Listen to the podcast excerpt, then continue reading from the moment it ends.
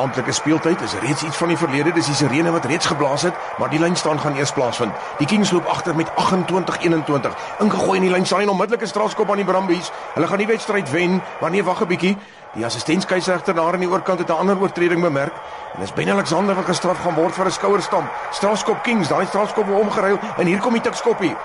Steeds die Kings wat aanval, die soveelste fase wat afgedwing word. Hulle is op die doellyn, kan hulle dit gelyk opmaak. Dis Cornel de Pre wat oortuig die Brumbies 28, die Kings nou 26 met die doelskop wat voor lê. Dimitri Katikilis met die doelskop.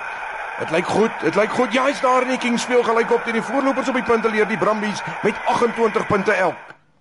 Ek dink die meeste van ons hou daarvan wanneer 'n klein span op 'n verrassende wyse 'n groot span 'n pak slaag gee wanneer iemand wat glad nie die gunsteling was, die groot gunsteling klop. In die Bybelse tyd was Israel altyd in die minderheid.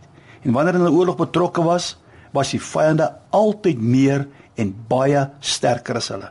Maar ons weet Israel het iemand aan hulle kant gehad wat hulle onoorwonne gemaak het. Dit was eintlik nooit 'n regverdige geveg nie, want die een wat saam met hulle was, is sterker en magtiger as die hele wêreld se soldate saam.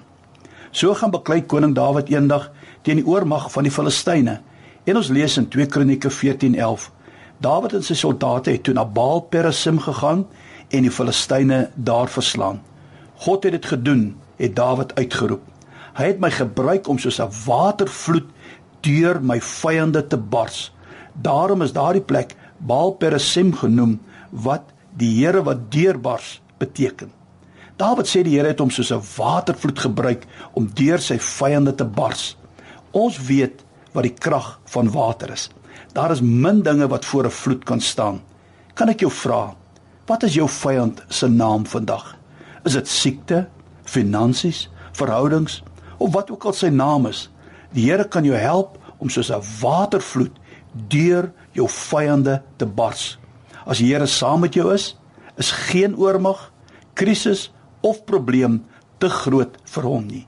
Jy en die Here saam is altyd 'n meerderheid, altyd 'n wen kombinasie.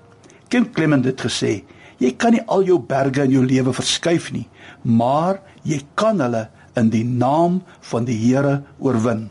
So sê vir oggend vir jou berg, jou vyand, jou probleem, in die naam van die Here sal ek jou soos 'n vloedgolf tref en deurbreek en jou oorwin.